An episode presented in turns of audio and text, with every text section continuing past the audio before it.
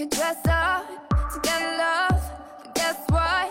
I'm never gonna be that girl who's living in a Barbie world.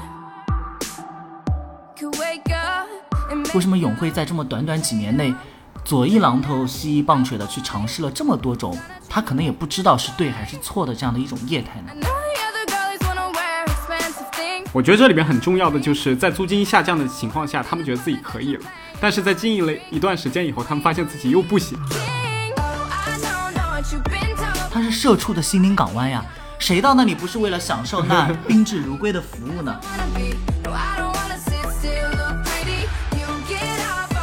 各位听众好，欢迎收听新一期的周一说，我是主播雨欣。然后我们今天还是很荣幸请到了上海外国语大学的助理教授吴瑞锦老师来参与到我们本期的录制当中。然后吴老师先跟大家打个招呼吧。各位听众，大家下午好，非常开心能够参加语音的周一说，跟他探讨一些关于线下零售的话题。对，然后本期我们其实聚焦点是线下的整体一个零售的一个发展和最近的变化。这期其实是没有大纲的，然后吴博士说他想用他的一个专业的知识和框架来带领我们走向一个好的整体的一个内容。然后吴博士，你对线下零售现在是什么样的看法呢？哎，雨欣讲的就严重了哈，我们其实还是希望能更轻松的探讨，我们呃也不是多么专业，所以在很多的观点上可能会有所偏颇，在很多的细节上也不一定准确。首先，我们能只是希望能通过这样一次聊天，能够激起大家对很多现象的一些思考，然后最重要的是能得出自己的结论和形成自己思考问题的方式。就我自己而言，因为我是来自上海嘛，上海其实是中国零售发展最为呃最为先进的地方，并且它拥有最多的业态。你能够想到的所有的零售的最先进的业态，在上海都是有所展现的。比如说像大家非常呃大家非常喜欢的盒马，对吧？它是这种线上线下都有的这样一个业态，甚至包括于呃美国的沃沃尔玛超市所存在的山姆会员店，包括 Costco 这种美国的超市，都会在上海有所发展。所以我认为上海的零售业是一个发展非常蓬勃的这样的一个行业。但是雨欣，你来自福州，你能跟我们分享一下你觉得福州的零售业这一段时间的变化吗？其实不止福州啊，我觉得包括包括像上海、像福州都有一个趋势，就是因为我之前的老东家是永辉，它也是一个超市的业态。就在去年的过程中，我可以很明显的感受到有一个最大的一个趋势，就是老板急于变形。它可能是很多种原因，可能是真的是他之前的业态在。比如在福州或者在全国发现有一些问题了，有一些桎梏住了，所以他要寻找求生的一个机会。还有一个问题就是现在线下的客流，大家越来越不爱去这种实体的超商去，呃购买了，这是一个很大的问题。然后我们在寻求改变的过程中，我们会发现，我们越寻求改变，好像客流其实是越来越少的。就是我们没有办法，就算我们用尽了全力把服务、把质量、把营运都做好，但是。最后的结果好像是那种让人很很难打上强心剂的那种感觉，就是你越 hold 住那个水越来越往下流，然后客流源源不断的还在跑，所以就这样子的一个感受。然后除了超市以外，我们可以看到其实不止永辉，还有其他的一些超市，我们的友商、我们的竞队，包括像刚刚吴博士讲的山姆会员店，然后在福州的业态，其实它它的一个客流量下降也是非常厉害。然后除了这些超市板块的东西，然后线下其实还有很多别的板块，比如像商场。比如像我们小到奶茶店或者一家餐厅，我们就可以很明显的感受到，现在很多很多刚开业的一些商商店或者刚开业的一些网红店，他们虽然在刚开业的一两个月的时候，可能流量是很好的，然后客流也会起来，但是它的一个聚客效应，在比如半年内或者是在一个季度的时候就已经慢慢的减少，然后到了后期以后会慢慢的变得特别的尴尬，就是基本上无人问津了。对对，雨欣讲的非常好。其实大家可能对永辉超市都或多或少有一些了解。永辉超市是我们国家一个非常成功的民营企业，它从福建起家，现在已经形成了一个全国性的连锁的超市。呃，我不知道各位听众对永辉超市是否了解？永辉超市为什么能够在众多的超市当中脱颖而出呢？如果我们把时针拨回到十年前，在那个时候最好的中国的超市是哪一家呢？其实那个时候最好的超市是叫大润发，大家肯定也或多或少都有些了解。大润发其实跟永辉其实是走了完全不一样的竞争的道路。大润发更多的卖的东西叫做标品，也就是我们所谓的包装食品，呃我们所谓的日用品这一些标准化的产品，而永辉的呃主要的产品呢却是生鲜产品。大家可以想想这两种东西的区别哈，我们从几个维度来进行分析。首先，如果我们从两种产品的毛利率上来看，生鲜嘛，因为大家都民以食为天，对于生鲜产品的价格是非常敏感的，所以即使在永辉，它的生鲜的毛利率生鲜的毛利率也仅为百分之十五。但是对于标品这种东西而言，因为它已经运行的非常成熟，并且有一些品牌效应，所以它的毛利率可以达到百分之三十。所以在那样的一个时代下，其实大润发可以发展的更好，因为他卖了一些更更能让他赚到钱的东西。但是如果你再把时针往后拨几年，你就会想起大润发的老总讲过的一句话，叫做“他战胜了所有的竞争对手，但是却输给了这个时代。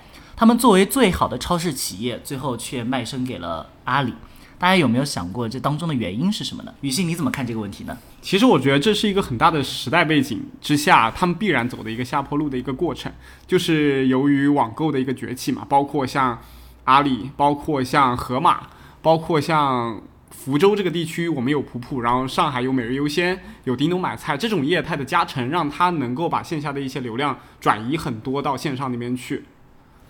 好，我们拆解一下刚才雨欣讲的话哈。其实他讲了两点原因。第一个是我们传统意义上的网购。什么叫做传统意义上的网购呢？就是我们在网上下一个单，我们等到第二天或者第三天，快递给我们送货上门。那这样的杰出的代表呢，就是咱们的淘宝、京东、苏宁易购这些。然后第二个他讲的一个业态呢，叫做每日优鲜、叮咚买菜、普普这种所谓的 O to O 的生鲜电商。那他们的特点是什么呢？他们的特点是，当你下了单之后，他们会在一个小时左右将产品送到你的家中。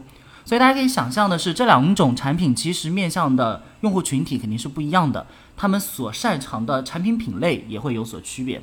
如果我们再对应到刚才我们讲到两个不同超市所选择到的发展道路，我们可以很清楚的看到，传统的网购更多的是蚕食了大润发这样以标品为主的超市企业的市场份额。而生鲜电商蚕食的更多的是以永辉这样为代表的生鲜超市。那我们可以一个一个的来看。诶，雨欣，你觉得为什么大家会更倾向于在网络平台上去购买这些标准化的产品呢？你自己是一个什么样的购物习惯呢？可以跟大家分享一下吗？对，其实这个东西确实，我们当时在超市的时候，我们也是做这样子的一个拆解，就把它的生鲜和实百作为一个。两个不同的环节来来进行竞争。就我的个人的购物习惯来说，我是绝对不愿意去超市去购买任何产品的。第一，你到超市的距离是阻碍你去购物的。首先，第一个原因，因为你去的话，可能你离你的生活圈中有十分钟或者十五分钟的一个时间，那这个时间段内，你可能就会觉得，我可能在网上买一个东西会更快，或者是我可能等到第二天，我也觉得不会怎么样，但我就是不想走路去那边再去结算，再去排队，再去找那个商品，所以在任何购买产品的情况下，我都不觉得不如网购的方便，这是其中的一点。然后第二点就是。我比如像在购买生鲜电商的产品的时候，它能保证送到的东西在那个时效范围内，那这样子的话，可能比我去超市里边去挑选、去购买、去排队、去结算完的整个链链路之后的一个时间要其实更加节省，而且它的配送费其实大部分时间都会被减免掉，所以其实它也是更实惠的。包括像其中可能还会有更多的优惠券，所以这也越来越让我产生了那种用户的粘性，去线上去购买这样子的产品。然后对于十百商品来说的话，其实十百商品是一个非常低重要性的东西，比如像零食，比如像牙膏，其实很多时候我们都可以在网上，比如像你在拼多拼多多里边随便逛的时候看到百亿补贴，他就把这个日用品给。结算掉了，我就没有必要再去超市里去买。就是说，这种十百商品，其实线上第一它价格很便宜，第二其实我们在平时日常的购物中，其实很快的就会找到这个需求，或者是找到更优惠的一个渠道。它的曝光量让我们平时可能比去超市直接去购买这种商品中可能获得的一些露出的面要更多。所以我们其实在网上的时候可以做这件事是更方便的，也是更实惠的。哎，雨欣讲的非常好，非常赞同他的观点。其实我们可以简单的来梳理一下，我们说传统的网购，也就是说你在淘宝上买东西，你的好处能有哪些呢？第一点，便宜，对不对？这个是一个大家的原动力，因为大家都是啊贫穷的打工人。但是大家可以想一想，为什么在网上购买东西会便宜呢？它便宜在哪里呢？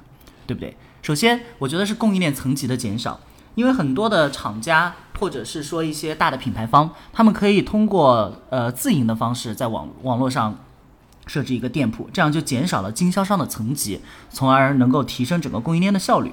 其次，如果是一些个人卖家，也会因为他们没有店面租金这样的高昂的约束，使得他们的产品的价格比较具有竞争力。所以第一点肯定是商品的实惠性。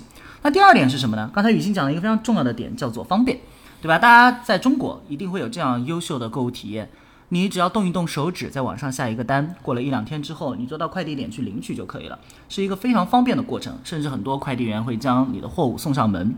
所以它是一个方便快捷的过程，而这个过程其实是依赖于我国整个快递业基础设施的完善，也就是说四通一达他们的服务的水平不断的提升所带来的一个社会性的效益，这是第二点，方便。那第三点是什么呢？其实我觉得，嗯，电子商务能够发展到今天，或者是说它会一直比线下发展的要好的一个核心的因素，在于它没有了物理空间的限制，它可以。更大程度的去展现不同的商品，而一个线下的超市，你只有那么几千平方的面积，你所能够展现的产品的数量总归是有限的。而在网络上，你可以展现你所拥有的全部的库存，并且消费者也可以以一个方便快捷的方式去找到它，这是极大的提升了大家的购物效率，以及能够激发大家对于那些长尾产品，也就是不太销量不太高的产品的一个诉求。所以这是第三点，也就是说，网络购物可以提升产品的展展示性。然后基于以上三点，其实我们可以看到，淘宝已经很大程度上的可以替代大润发的功能。也就是说，你在大润发里所购买的产品，基本上在淘宝上都可以买得到。但是这个呃，在这个过程当中呢，其实它是根据不同的城市会有一个不同的结果。比如说。呃，大家在一线城市，北上广深，生活节奏非常快啊，我可能要到每天八九点才下班。在这样的情况下，你跟我说我要花一个小时的时间去逛超市，我会觉得是对我生活品质的一个极大的侵害。但是，如果我们换一个视角呢？如果我们想象我们自己是一个四线城市的人呢？那很多时候，呃，我自己是来自一个小地方，我来自安徽省宣城市。有时候我觉得跟我的爸妈去逛超市，它不是一项任务，它是一种休闲方式。大家会在超市里去徜徉、去逛，有时候我们并不为了特地的去买什么东西，我们只是把它当成了休闲的一种娱乐的方式。但是我相信这种驱使我们去超市的动力会逐渐的减少，因为大家慢慢的发现，其实网购的高效率以及生活节奏的加快。那在这样的情况下，大润发就会输给这个时代，这一个被网购所支配的时代，在这个以效率至上的时代，那么。大润发是这样的一个发展模式，那为什么当大润发发展不好的时候，永辉却发展起来了呢？刚才雨欣有跟我们分享到，他觉得永辉超市这两年过得挺难的。但如果我们只是关注到一五年到一七一七一八年的这样的一个时间段，你会发现其实永辉超市发展的非常好，发展速度非常快，展店的速度很快，并且每一家新店都能获得非常好的经济效益。那又是为什么呢？雨欣，你作为一个。永辉超市的老员工，你有去想过这个问题吗？为什么大润发做不好的事情，永辉却能做好呢？其实这个问题我当时有思考过啊。其实最重要的是永辉整个更新系统是非常快的。它最早的时候做的是红标店，也就是我们说的比较像菜场的这样子的一个门店的类型。然后后面因为红标店的营运面可能会更窄一些，然后吸引到的客群可能会更偏老一些，所以它慢慢的就往更加 fashion 的方向发展，也就是现在我们说的 Bravo 绿标店。红标转绿标的这个过程中呢，他会发现整个超市的一个系统会变得更加年轻化，吸引更多的年轻人去到里面去购买。包括像里边的选品，包括像整体的装修，都更加的年轻，更加的能够吸引更多人的一个目光。对，然后在这个情况下呢，永辉还做了很多别的尝试。虽然这些尝试可能在对于经济效益上是并没有说是赚到多少钱的，但是它在于整体规模的提升以以及它整个尝试性和供应链的一个发展上，其实起到蛮重要的作用的。它在其中其实发展了一些，比如像超级物种这样子的一个物业态，包括像 mini 店这样的业态。其实，在这些探索的过程中，虽然这些门店可能并没有赚到很多的钱，或者有些都是亏损的，但对于供应链的一个管理，或者是都对于供应链的提升起到非常大的帮助。所以这里面还是最大的一个问题，就是永辉它在它的供应链上其实下了很多的功夫，以至于它现在整体的对于很多采购方其实它是有很大的一个溢价的空间的。现在在转向今年，今年永辉超市慢慢的从绿标店又转向为仓储店，也就像吴博士刚刚讲的，就是我们线下的越来越多人其实是想去逛的。我们为什么想去逛这个超市呢？你如果是一些很差的一些商品摆在台面上，那我们肯定不愿意。去逛，我们觉得那些东西很 low，或者是我们平时都能找到，它不会很吸引吸引我们。所以它的呃最后的一个转变，向仓储店转变，是为了让 SKU 更加的精简，让那些采购到的东西尽量的能够更加的新颖，更加吸引其他人，所以让人能够愿意去到超市里面去逛。所以它是在不断的去结合当下的时代，然后去做一些转变的。我觉得这是永辉超市做的比较好的一个点。好。呃，雨欣讲的很好哈。其实我们可以从另一个角度去思考这个问题啊。其实永辉和大润发，其实大润发是一个供应链也做得非常好的这样的一个企业，我们呃非常认可大润发的管理能力。但是他们俩核心的差别就在于业务结构。其实大润发的主要的产品是食品、百货这些标准化的产品，那它因为受到了淘宝崛起的影响，很大程度上被替代了，所以他们的客流量就大幅的减少。那为什么永辉却崛起了呢？因为永辉它的核心的业务其实是它的生鲜。我不知道大家有没有去逛过永辉超市哈？其实你可以去亲身的感受到，永辉超市当中人流量最多的地方就是它的生鲜区。好，所以永辉就形成了一套自己的经营逻辑，叫做高频带低频，高低毛利带高毛利，生鲜引流。对，就是用生鲜来当成了一个引流的产品。大家可以想想这是一个什么样的道理哈？每一个人对于生鲜的需求总是很旺盛的，我们每一天都要吃饭，人以食为本，民以食为天。那为什么我们要去永辉超市里面去买生鲜呢？有很多的原因，比如说永辉超市的购物环境会比普通的菜市场要更好。其次，在永辉你可以买到更有品质的菜，更有安全的保障。那正是基于这样优秀的生鲜业务的管理的能力，永辉的生鲜业务成为了它的一张招牌。很多人去逛永辉超市都是去为了去逛它的生鲜。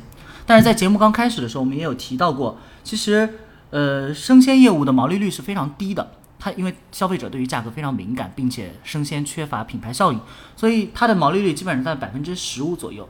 如果永辉只是一家卖生鲜的企业，那它永远不可能达到现在的这样的一个发展状况。但是呢，大家可以想一想自己的购物体验，当我们到超市里去买生鲜产品的时候，我们会诶时不时的发现，要不我带瓶酱油走吧。要不我带瓶这个带一个带一包虾条走吧，对吧？大家都会顺手的买上一个东西，你不觉得自己多花了什么时间？但是呢，你觉得还挺方便。在这样的情况下，永辉保障了它的客流量，并且它也可以通过一些高毛利的产品来保证它的利润。那正是这样的发展思路，使得永辉超市在二零一五年到二零一八年之间获得了非常好的一个发展的势头，甚至成为了中国最大的这种超市连锁企业。也成为了中国最具潜力的超市连锁企业，但是为什么从一七一八年开始，永辉超市的发展又陷入了一些停滞呢？刚才雨欣分享了很多他在企业当中所观察到的现象，比如说永辉在这个过程当中做了非常多的尝试，比如说开了永辉 mini，对吧？呃，尝试了更多的这种超级物种，尝试了这个永辉生活，甚至尝试了这种开了更多的 Bravo 的。呃，高端的门店，这背后所隐含的一个一个原理是什么呢？其实大家可以自己去想一想，为什么是这样的一个时间点？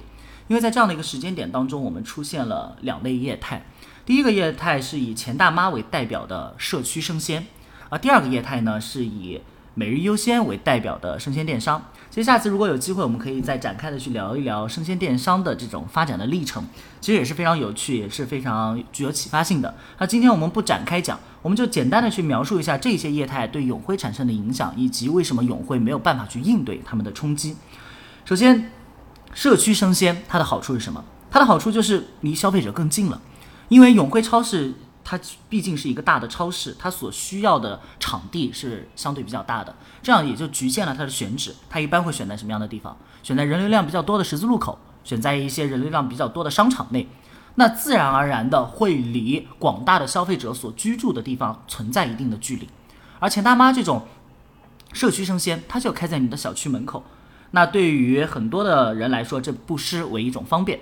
好，这是第一点。那第二点是什么呢？就是生鲜电商啊，生鲜电商太可怕了。大家可以想想，为什么生鲜电商可以做到价格那么便宜哈？其实我们曾经做过测算，其实它的每一单的配送费基本上在五到七块钱。那大家想想自己的客单价大概是多少？大概也就是三十到五十。所以它的配送费光在这个当中所占到的成本的比例就已经非常高了。所以大家也可以看得到，每日优鲜和叮咚买菜的上市的财务报表，他们都是亏损的。但是呢，在他们上市之前，他们是一个初创企业，投资者对于初创企业总是非常的宽容的，所以可以允许他们亏钱，允许他们，呃，利用这些亏损来发展自己的业务，去打磨自己的经营的模型，来培养自己的消费者的习惯。但永辉可以吗？永辉不行。大家想想为什么？因为永辉是一家上市企业，你需要为你的广大的股东负责。在永辉的财务报表当中，如果你亏一块钱，那如果你叠加永辉当时的五十倍的高估值的话，你的市值上可能要亏损五十块钱。这种市值的放大效应，使得管理层在做很多决策的时候，其实是顾虑良多。他们，呃，永辉一直有尝试到家业务，也就是说线上下单、线下履约，但是呢，这个业务一直发展的很有限，只占它整个经营的百分之二，甚呃到百分之五左右。那为什么呢？因为亏钱嘛。对吧？大家又不能让它无限的亏，所以我一定会控制它的规模。我想找到一种经济化的模型，但是短期内大家没有找到那个最优解。好，永辉也去探索了永辉 mini。永辉 mini 呢，就是类似于钱大妈一样的社区的门店，但比钱大妈的区别是在于它有了更多的百货的产品的业务结构。它的生鲜和百货的比例呢，大概是在一比一左右。但是永辉 mini 后来也没有发展的很好，当然这是另一个很有趣的话题。其实核心的原因，我觉得可能是永辉 mini 的发展速度太快，它没有稳扎稳打的去这样去做。大家可以想想，为什么永辉这么着急？为什么永辉在这么短短几年内，左一榔头西一棒槌的去尝试了这么多种，他可能也不知道是对还是错的这样的一种业态呢？就是因为他着急嘛。因为零售行业永远是一个变化非常快的行业。大家可以想想家电行业，对不对？而家电行业当中的领领头羊美的、格力、海尔，这么多一年以来，他们都是领头羊，因为他们形成了很强的品牌效应。好，我们再讲食品饮料，对不对？我们讲到白酒，那这么多年、几十年下来，好的白酒还是那几款，市场占有率高的白酒还是那几款，因为本质上这些消费品最大的优势是在于他们有品牌，而零售他们只是一种渠道，你在哪一个渠道去消费，对消费者来说没有本质上的区别，它就。好像你买了一个格力的空调和你买一个美的的空调，其实你在使用感受上是有差别的。但是你在生鲜电商上买了一个苹果和在永辉超市买了一个苹果，你的使用感受上是没有区别的。那这样的一种渠道的属性，就使得零售行业的发展是非常快的，它需要快速的去迭代。当一种新的业态、一种优秀、这种用户体验更为优秀的业态出现的时候，就会使得传统业态发生极大的冲击。我们一直都认为，零售行业的核心在于两点：第一个是流通效率，也就是所谓的成本，是它的性价比；而另一方面是它的用户体验。它永远都是在用户体验和运营成本之间寻求一种微妙的平衡。那生鲜电商的好处是什么？它的好处并不在于提升了整个产品的运营效率，而在于提升了消费者的体验。所以大家可以看到，生鲜电商更多的是发展于一二线城市这种生活节奏比较快的城市，所以大家更倾向于我在网上下单，哎，你给我送过来吧，我还没有下班的时候我就下了个单，等到我到家的时候菜也送到了，就减少了我去菜市场去购物去走路的时间，所以它会非常适合一二线城市的消费者的群体。那大家既然都已经在网上去买这些生鲜产品了，慢慢的也就丧失了对生鲜业务的这种诉求。那么以生鲜业务为特色的永辉超市的客流也会出现大幅的下滑。所以我们就可以从以上两个维度分析了为什么大润发会慢慢的失去了消费者，因为传统的网购慢慢的替代了大润发这种以标品为主的业务结构的超市。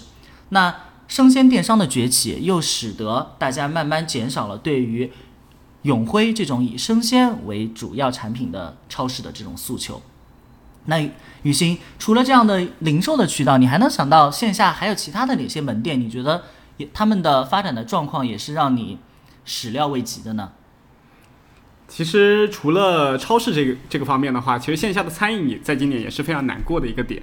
包括我们经常说说的海底捞，因为我今天早上正好恰逢看了一下手机里边的股股价，海底捞是貌似跌的也很惨，是一个跳水的水平。作为一个顾客去到海底捞里面去体验的时候，其实感觉到它的整个标准是没有下降的，包括像它的服务，到它的食品品质，包括像它的整个呃营运的一个标准都没有很大的一个下滑。但是对于股价，对于整体的一个利润和他们的经营状态来看，为什么会产生了这么大的一个影响呢？是真的只是在疫情的影响下，餐饮业整体的一个下沉导致的海底捞这样子的一个现象级的一个趋势吗？好，刚才雨欣讲的非常有趣的一家企业就是海底捞。那我们来看一个数据吧。二零二一年的二月十六日，海底捞创出了二零二一年年内的最高价，达到了八十五点七七九元。但是今天二零二二年的一月六号，海底捞的收盘价仅为十六点六六元。哇，这真的是一个非常大的一个市值上的缩水。那雨欣，你你你你能从自己的感受上去描述一下？你直观上海底捞的这一两年的变化吗？你观察到了什么呢？你刚才说它的服务水平没有发生变化，那从门店数量上来说，你有感觉到它明显的增多吗？门店数量在某一些新开的地方它是增多的，但很多老店其实是在闭店的。哎，那我们再来看一个数据，啊，我们来看一个数据哈，二零一七年海底捞的门店的数量是二百七十三家，最后它就上市了嘛，上市了之后它的资金链非常充足。所以到了二零二零年的时候，它的门店数量增长了一千家，已经达到了一千二百九十八家。在二零二一年上半年，中国受到了疫情的影响，线下的租金大幅的降低，而海底捞就会逆势扩张，他们将门店的数量增长到了一千五百九十七家。但是在二零二一年的十一月，海底捞又突然宣布关店三百家。大家可以想想，为什么海底捞会经会发生了这样的一个变化？为什么门店的数量经历了这样的一个大幅的增长，又突然大幅的减少？这个中间发生了什么呢？这个是我们今天非常想和大家一起去思考、去探讨的一个话题。于欣，你有什么看法吗？我觉得这里边很重要的就是在租金下降的情况下，他们觉得自己可以了，但是在经营了一段时间以后，他们发现自己又不行。你讲的非常好哈。那其实如果我们去看这个问题的话，我们会从财务报表的角度去入手，我们可以大家一起去思考一下。大家想哈，呃，餐饮门店赚的是什么钱？所以在这个搞清楚这个问题之前，我们首先要明白海底捞是做什么的。海底捞的主营的业务呢，其实就是大家的餐饮和堂食，对吧？大家哎，可能有一些听众就会有疑问了，那我们在超市里看到的它的自加热米饭是海底捞的业务吗？对吧？我们看到的海底捞的调料、海底捞的火锅底料，这些又是什么呢？好，这边跟可以跟大家简单的介绍一下，其实海底捞呢，它是一个集团。海底捞它有一个上市的公司叫做海底捞，那它的主要业务呢是它的堂食业务，或者是海底捞的门店的业务，会有一部分送外卖，但是外卖的比例非常低，可能只有不到百分之二，因为海底捞嘛，对吧？火锅怎么好外卖呢？对，对啊。同时大家也知道海底捞它的特点是什么？它是社畜的心灵港湾呀。谁到那里不是为了享受那 宾至如归的服务呢？那如果我们都把外卖点到家里了，我们又怎么去让它作为我们的心灵港湾呢？所以。呃，海底捞还有什么业务呢？大家可以想想，海底捞的核心是什么？首先它好吃，对不对？然后呢，它的服务好，然后呢，食材比较新鲜。那我们可以分别想想，什么人在做这件事情？首先，怎么样去保证你的食材很新鲜？你就要有很强的供应链，对不对？你要有这种蔬菜的采买呀，这种肉食的供应啊。在这个情况下，他们成立了一家公司，叫做蜀海供应链。那他们就是专门为海底捞去提供原材料的。好，那怎么样让你保证你的产品好吃呢？海底捞作为一家火锅企业，最重要的它的零味道的核心就在于它的火锅底料和它的火锅调料，所以它成立了一家公司，叫做怡海国际，是专门用来做海底捞的火锅底料和火锅调料的。同时，大家在这个超市里看到的自加热米饭、自加热小火锅，其实都是怡海国际的产品，包括火锅底料都是怡海国际的产品。那还有一个就是海底捞的服务，所以他们也会专门成立了一家公司，叫做蜀运。蜀运呢，就是专门帮助海底捞去培养服务员的这种服务标准的。所以他们的业务其实是相对分的比较清晰的。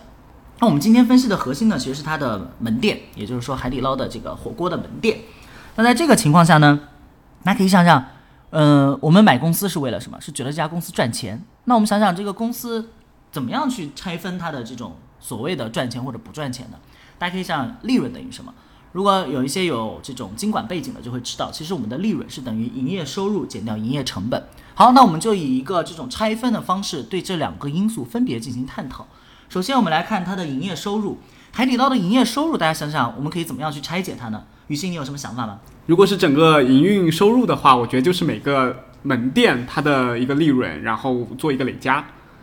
对，哎，雨欣非常有 sense 哈。其实，如果我们考虑到这些收入的话，我们其实就是每一个店的收入乘以我们店铺的数量。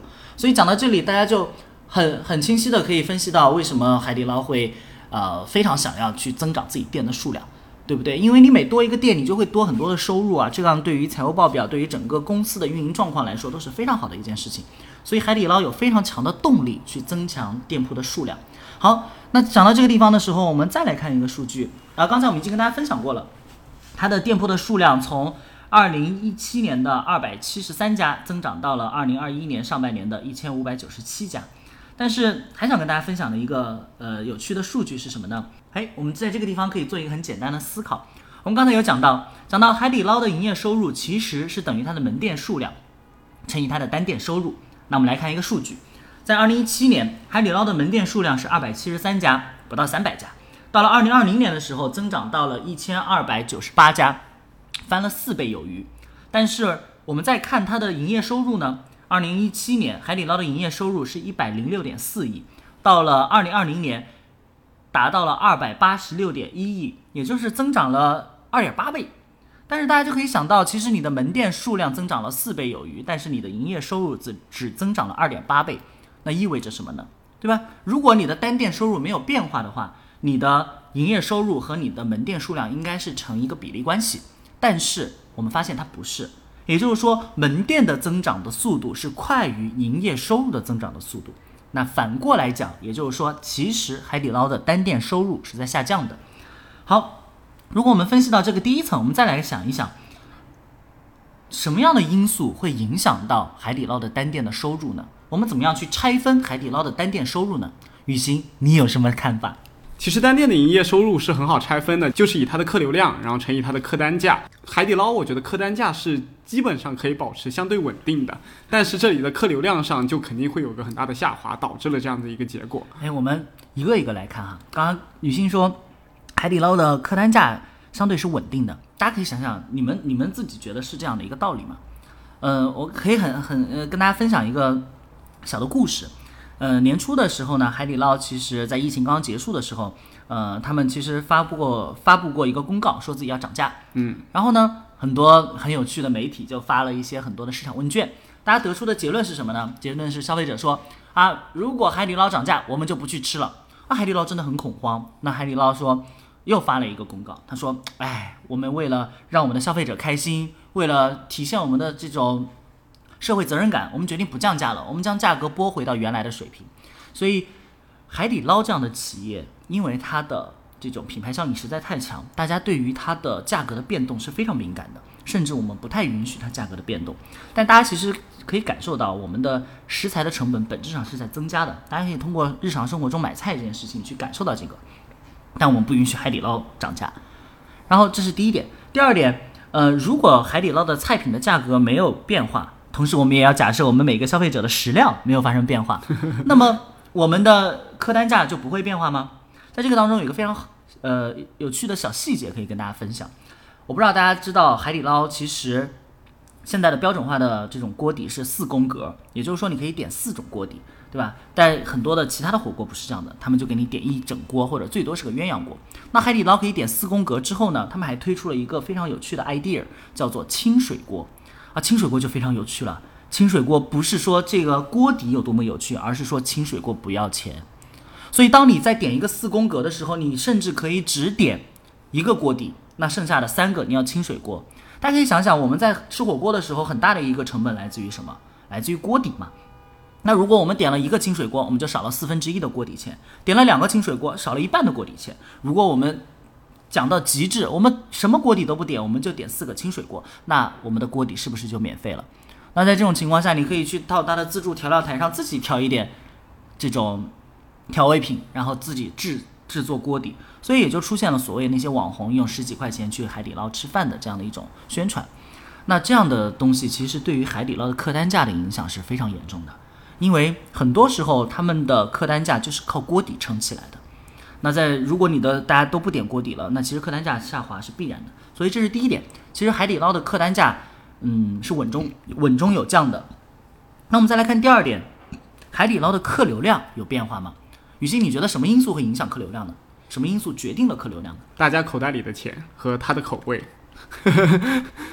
当然，雨欣讲的是非常直接的一些因素，但我们可以想想一些现实中经营的状况。首先，店铺的面积一定会影响到你的座位的数量，而座位的数量一定会影响到你的人流量，对不对？因为你一个门店如果一天只能招待五个人，那你一天就只能招待五个人。好，这是第一个，你座位的数量。那第二个影响的因素是什么呢？大家在海底捞都有一个排队的经历，为什么我们要排队？我们等别人吃完嘛。那这个过程叫做翻桌。所以，如果一个桌子在一天当中可以被重复利用多次，那么其实就等于你的翻桌率、翻桌的次数乘以你的座位的数量，这是你总共可以招待的客人的数量。所以，其实海底捞的客流量是由它的座位的数量乘以它的翻台率去决定的。但我们可以大体上认为，如果海底捞都是开一种比较标准化的门店，其实它的座位数量相对是比较稳定的。是的。那到底是什么数据出了问题呢？可想而知，肯定是翻台率嘛。好，这个地方我们又去查了一些数据，我们可以看到，在二零一七年的时候，海底捞的一二线城市的翻台率基本上在五次左右。什么意思呢？也就是说，一张桌子在一天会被五桌的客人所使用啊，这是一个非常恐怖的数据。大家想，哎，翻台率才五，为什么恐怖呢？因为你想啊，海底捞我们吃什么？我们不吃早餐，对不对？我们只吃午餐和晚餐这两顿正餐，那你最多一天就吃两顿嘛。那为什么会有五次呢？因为很多人在排队，你在等别人吃完了之后再去，所以很多人吃海底捞，你没有在正真的真正的饭点上去吃，你是在等别人吃完，所以五次的翻桌率其实是非常好的一种经营的效率。但是到了二零二零年的时候，它的翻桌率都已经降到了三点几次，大概在三点五左右。也就是说，它从一个高于五次的翻桌率降到了三点五次，这当中就少了一点五次的翻桌率。如果你用一点五次的翻桌再乘以它的总的座位的数量，你会发现其实它的单店的客流量是在大幅下滑的。所以这也就不难解释为什么在菜在客单价相对稳定的情况下，它的单店收入下滑的这么厉害。本质上，就是上就因为翻台率下降了。那雨欣，你觉得为什么海底捞的翻台率会下降呢？诶，我觉得这个问题其实很有趣，因为我在实际的过程中有看到很多的变化。就比如像有些门店的海底捞，比如像特别热门的一些商场和商圈里面的海底捞，其实它的排队人数还是很多的。相较而言，它的翻台率其实是更高的。它其实是可能保持了原先。吴博士讲的五桌的一个翻台率水平是不变的，它是持稳的。但我觉得更重要的是尾部门店的增加。那些尾部门店可能开在一些居民不是很多，或者是居民对它的认知度不是很高的一些地方，或者是一个地区，或者是一个商圈。在这些商圈的情况下，我有遇到过海底捞专门的出来去做营销的，就是他在商场里面拉人去他们的餐厅里面吃饭。那这样子的商场情况下，没有人排队了，那它翻桌率自然而然也就下降了。也就是说，它的空桌率都会上升，这样子会严重的影响它的一个翻翻桌的一个率。所以我觉得最重要的是它扩张太快的情况下，一些尾部门店并没有达到之前的一些营业水平，或者是之前的一个热门程度。对，雨欣讲的非常好，他讲到了这种新开的门店，我们可以想一想啊，嗯，在什么样的情况下我们会新开门店？我们的新开门店都开在哪里了呢？如果我们讲到这个运营管理当中非常专业的这种选址的理论，你会发现新开的门店基本上出现在三种情况下。第一，就是一个你完全没有进驻过的区域，那你新进驻一个区域，你会新开门店。其次是一个你已经有门店在经营的成熟的区域，或者是发展过的区域上，你要加密你的门店。那第三种情况呢，就是你的门店进行了翻新，对吧？我觉得原来的装修相对比较老了，我们将它重新修缮，重新的开业。这三种情况下都叫做新开门店。好，我们来看看，对于海底捞而言是什么样的一个状况？在一二线城市。海底捞已经都进驻了嘛，所以它再开门店叫做加密，也就是说在同一个区域范围内，海底捞的门店的数量是越来越多的。那在这种情况下，大家想想不变的因素是什么？是这一个区域的人口的数量。所以本来是一千个人针对一家海底捞，那我们就疯狂的排队吧。但是当你的海底捞的数量变成了十家之后，就变成了一每一百个人对应到一家海底捞，那自然而然大家不用排队，不排队就没有那么高的翻桌率了。所以在一二线城市，门店的数量的加密就会导致你的客流被分流了。那么对于呃，新注入的区域来说是什么呢？就是很多的三四线城市嘛。那些城市的某一些商圈，或者是某一些这种新的县级市区域当中，其实它是本来没有海底捞的门店的，但我们后来开了一家。那开了一家之后呢，就会有两种状况。第一个是大家都慕名而来，对吧？觉得哎呀，海底捞这个中国最好吃的火锅，中国服务最好的火锅，我一定要去试一试。但是海底捞的客单价其实不便宜。那如果它不断的下沉，不断的下沉，不断的向没有海底捞的地方去进驻的时候，它是不是依然能够保持那样卓绝的吸引力呢？那些生活节奏没有那么快的城市的人，还会把它当成社畜的心灵港湾吗？如果大家消费能力没有那么强，我还愿意去排那么长的队，就是为了去吃一顿海底捞吗？不一定，对不对？所以在这样的情况下，它在三四线城市的翻桌率，其实整体而言是比一二线城市要更低一些的。好，正是基于以上的这两种状况，随着海底捞门店数量的越来越多，其实大家可以吃到海底捞的概率就越来越高，所以我们愿意排队的意愿就越来越低。那在这样的情况下，它的翻桌率就进行了下滑。所以刚才雨欣讲的是非常有道理的。好，刚才我们是从收入端对海底捞的状况进行了一些拆解和分析，我们讲到了它的店铺数量的变化，讲到了它的单店收入的变化。那单店收入的变化当中，我们又拆分成了客流量和客单价这样两个指标进行分析。那我们如果再回到利润，那我们还有另外一个很重要的因素叫做营业成本。那雨欣，你觉得它的营业成本会发生什么样的变化呢？或者换句话说，你认为在海底捞的这样的一个营业成本的结构当中，哪一项是它的最重要的一个成本？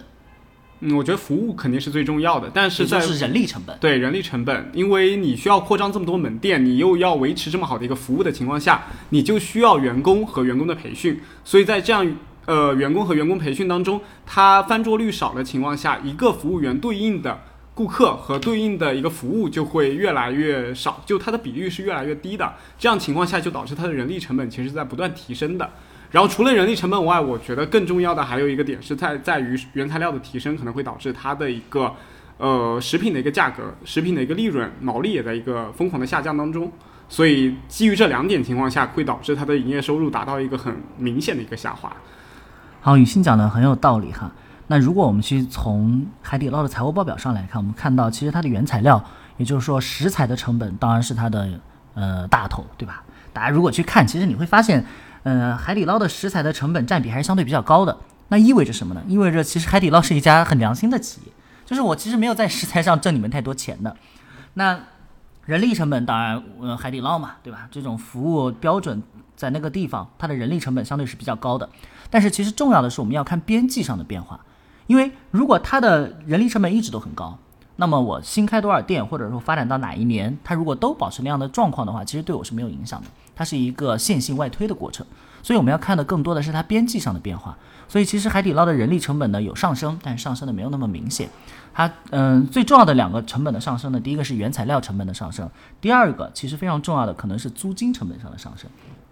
大家如果去看海底捞的财务报表，你会发现，呃海底捞的。租金的所占的成本的比例比其他的餐饮企业相对是要低一些的，大家可以想想为什么？李欣，你觉得为什么呢？因为海底捞作为一个品牌的商呃品牌的一个餐饮，它能够给一些商场带来引流，所以在一二年或者是在几年的情况下，会给它一个租金更低的一个优惠。非常好，大家想想，商场为什么要向商户提收租金？是因为你这个商户只有开在我这个商圈里才有人来逛，对不对？对吧？我给你提供了一个场地，给你提供了一个。消费者都会来提给你提供了人流量，但是对于海底捞而言是什么？海底捞进驻了一家商圈，它会给这个商圈带来客流量，所以它会给这个商圈带来经济价值，所以商圈自然而然的就会减免海底捞的租金的成本。那中国哪哪一些企业可以获得这样的特权呢？其实大家可以想想啊，就是人流量非常大的那些企业嘛，永辉，曾经的永辉，我们要严谨一些，对吧？还有像什么呢？还有像星巴克。海底捞、麦当劳、肯德基，对吧？然后包括海底捞，那包括这个呃喜茶、奈雪的茶这些非常热门的奶茶的品牌，他们都有一些聚客效应，都有一些吸引客流的作用，所以他们本质上都可以获得一些租金的减免。但是，正如我们刚才所说的，随着海底捞门店数量的增加，大家对于海底捞的这种疯狂的程度是在不断的下滑的。那那些商圈的人如果也发现了同样的一个状况，那么。我会不会还给你那么高的租金的折扣呢？这就是一个非常值得思考的问题了。那随着海底捞的经营的状况越来越越不好，那其实它的租金成本是有可能大幅上升的。那随着海底捞的租金的大幅上升，其实整个海底捞的运营状况也没有那么好，它就会形成一个恶性的循环。因为你带不来人，你的租金就会上涨。你租金上涨了之后，你的成本上就会有压力，你就没有办法提供原来那么好的服务，赚到那么多的钱，发展的那么快。正是这样的一种恶性的循环，导致海底捞其实会出现一些很多的不良的反应。所以本质上，其实海底捞，呃，是由它的聚客效应所带来的租金成本给它提供了非常发展多的便利。但是随着它的门店数量的增加，这种效应可能在逐渐的减弱，并且。因为它的经营状况没有之前那么好了，所以它的自由现金流其实也是在受到了影响。我们可以再看一个数据：二零一八年的时候，海底捞的资产负债率只有百分之二十七点七五，但是到了二零二一年的上半年，这一个数据已经大幅增长到了百分之六十七点三四。也就是说，海底捞的债务的比重其实是在逐渐提升的。原因是什么？核心原因就是它开店的速度实在太快了，它的现金流变得更加的紧张。同时，这些新店所能够带来的经济效益又没有像原来的老店那么好，海底捞不再是曾经的海底捞，所以这也就导致了它的整体的资产负债率的上升。那正是因为刚才我们所讲的收入端的变化、成本端的变化，以及它在一些财务指标上的变化，使得消费者呃，使得投资者对于海底捞的这种未来发展的信心大幅的降低，所以也就是导致了它的市值出现了这么高的亏损，呃，出现了这么高的缩水。那刚刚才跟雨欣我们也聊了蛮长时间的，其实我们可以看到，无论是像永辉这样的零售渠道，还是像海底捞这样的餐饮企业，其实，在这样一个后疫情的时代，发展都或多或少的出现了一些问题。这也是我们这一段时间我们在接触、在聊的时候一直在讲的一个话题，就是哦，我们好像。很难想象现在还有线下哪一个业态是活得非常好的。真的，互联网的冲击，或者是 O2O O 的对我们生活的冲击，其实是非常强的。中国的零售行业正在经历一场深刻的变革。在这样的一个变革的环境当中，谁能够提高更高的运营效率，谁能够提供更为优秀的客户体验，其实会成为未来很长一段时间中国零售行业发展的，或者是中国线下。零售行业发展的一个主旋律。好，那我这边还有一个最后的问题，就是比如我们刚刚讲到的永辉和线上的一些零售的一些博弈和对决。那在这样子的情况下，以我的理解，线下门店它可能客流量越来越少，然后客流慢慢转移到线上去，去到盒马生呃，去到每日优鲜，去到叮咚买菜，去到普普。那在这样子的情况下，普普。每日优鲜和叮咚买菜作为一个互联网的一个新兴企业，它又不能做到能够盈利的情况下，那这样子未来是两个人互相掣肘。比如像永辉，我等到你每日优鲜无法承载它自己的那一套，呃，运行的一个机制以后，慢慢的下行，客客流量减少，语音标准减少以后，我再慢慢的抢夺回我的线下市场，还是说每日优先会越做越好，它最终实现了盈利，然后最后。把所有的线下业业务都转变成后后面的线上业务，线线上业务永远的轻视了线下的业务，您怎么看呢？呃，雨欣讲的这个问题非常的深刻，我相信很多的听众可能也非常的了解。那如果大家对这个问题非常了解的话，我们可以订阅雨欣的周一说，我们可以在下一期的节目当中更加深入的探讨这个话题。好，那我们本期就到此结束。我们希望下一期我们能够就这个问题来进行一个解答。如如果有听众觉得这个问题很有意思，你们也可以把你们的思考给我们进行一个留言和交流。那我们这期就到此结束，我们下期再见，拜拜，拜拜。带着满满的关爱，祝福你好运常伴。蜡烛，许下你心愿，未来的日子每个梦想都实现。唱首祝福歌，我们相亲又相爱，祝福你健康平安。对所有的烦恼说拜拜，对所有的快乐说。